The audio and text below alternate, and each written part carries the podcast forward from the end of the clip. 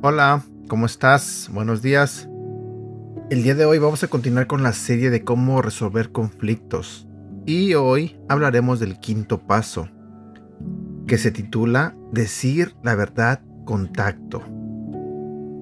Puedo decir la verdad, pero si no estoy hablando con amor, estoy del lado equivocado.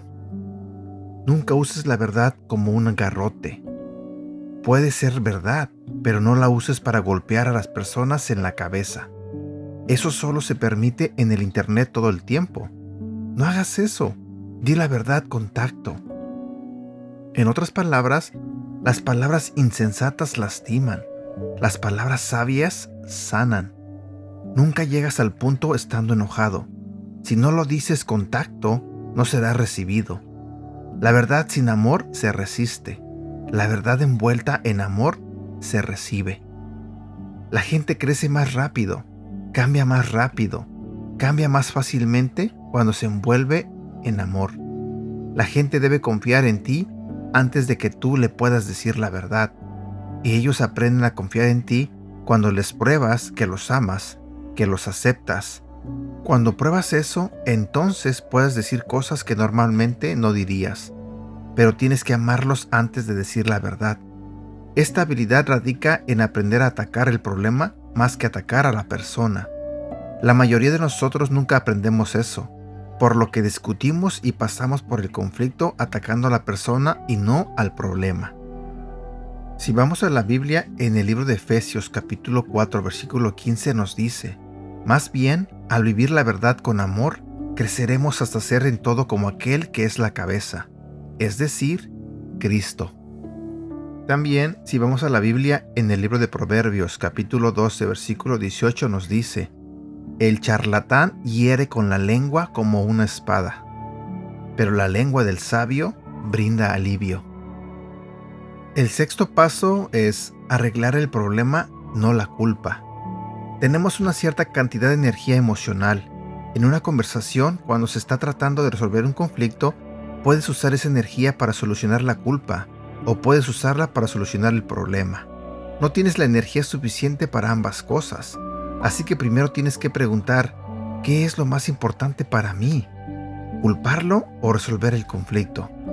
No importa lo enojado que estés, no trates de intimidar con ira. No trates de amenazar a la gente a hacer lo correcto. No funciona. La Biblia dice que no uses la malicia ni la calumnia.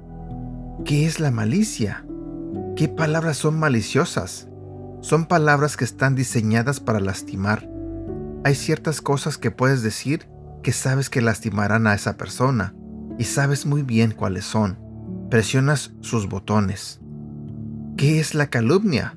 No insultes, no digas nombres desagradables, no etiquetes, no minimices.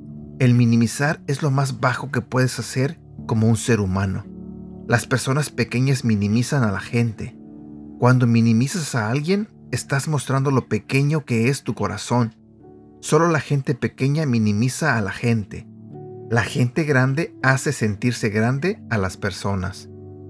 Si vamos a la Biblia, en el libro de Colosenses capítulo 3 versículo 8 nos dice, Pero ahora abandonen también todo esto, enojo, ira, malicia, calumnia y lenguaje obsceno y por último te voy a hablar del séptimo paso para resolver un conflicto. Enfócate en la reconciliación, no en la resolución. Hay una gran diferencia en esto. La reconciliación significa restablecer la relación. Resolución significa resolver todos los asuntos. Ya no tener desacuerdos, ya no tener problemas. Lo segundo no sucederá porque en algunas cosas nunca estarán de acuerdo no hay nadie en el planeta que esté de acuerdo contigo en todo. Nadie. La realidad es que todos somos muy diferentes. Tenemos personalidades diferentes. ¿Has notado eso? Los hombres y las mujeres somos diferentes. Así es que no estaremos de acuerdo en todo.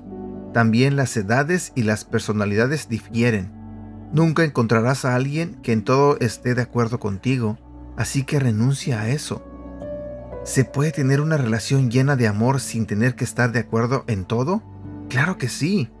Puede haber reconciliación sin solucionar todas las cosas porque siempre habrá temas en los que estén en desacuerdo.